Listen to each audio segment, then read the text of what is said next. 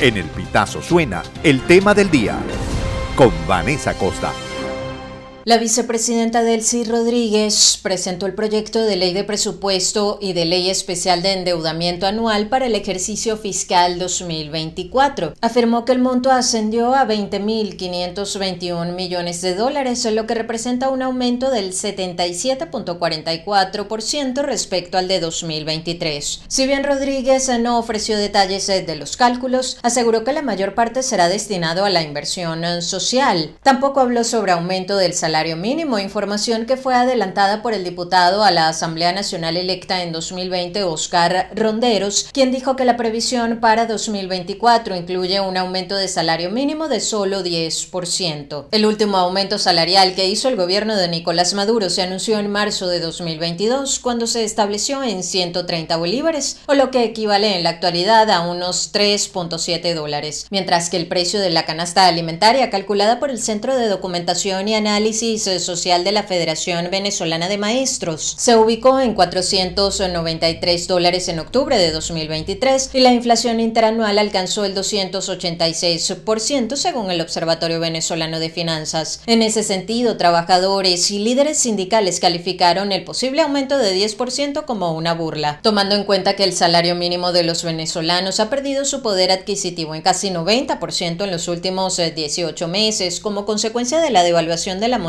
local y de la inflación, el economista Aaron Olmos sostuvo que el ajuste adelantado por el diputado Ronderos es insignificante. Un aumento del 10% técnicamente no representa nada, ¿no? Con una canasta alimentaria en promedio, según lo veas, ¿no? Los datos que tenemos, que sea el Observatorio Venezolano de Finanzas de un extremo y Sendas por el otro, vamos a poner un promedio de 450 dólares por familia.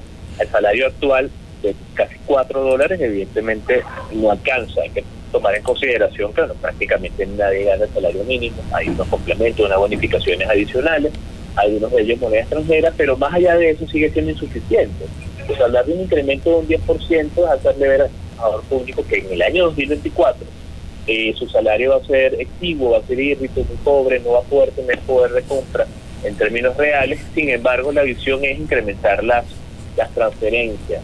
Entonces vamos a tener a nivel laboral una situación muy similar a la que hemos tenido durante todo el año 2023, con mucha distorsión hacia lo que es la generación de ingresos por parte de los trabajadores de la educación pública.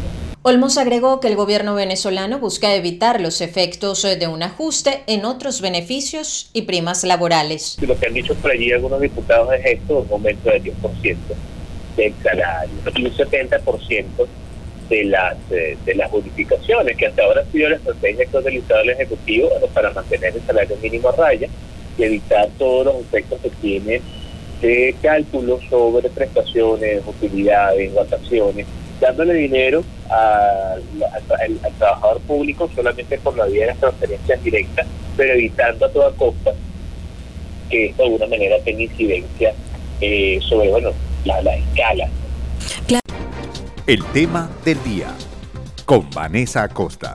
Esta y todas nuestras informaciones puedes ampliarlas en elpitazo.net.